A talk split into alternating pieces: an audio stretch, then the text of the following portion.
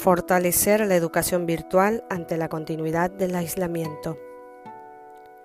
Tucumán enfrenta el último mes un alza elevadísima en casos de contagios, lo cual nos lleva a doblegar los esfuerzos para sostener la educación virtual, ya que seguirá siendo nuestra principal herramienta y nos enfrentamos a desafíos inéditos.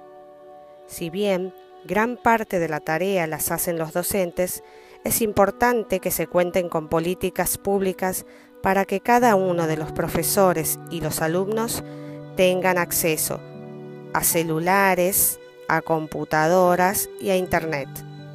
Así se favorezca a todos los sectores.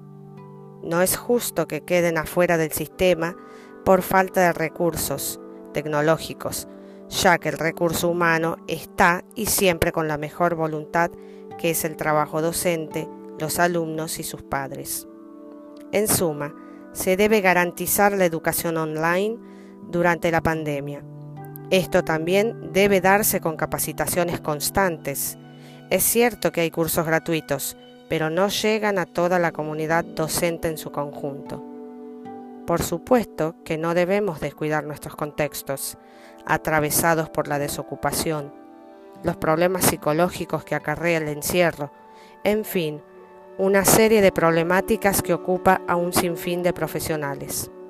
No debemos olvidarnos que a pesar de grietas, siempre la solidaridad nos sacará adelante.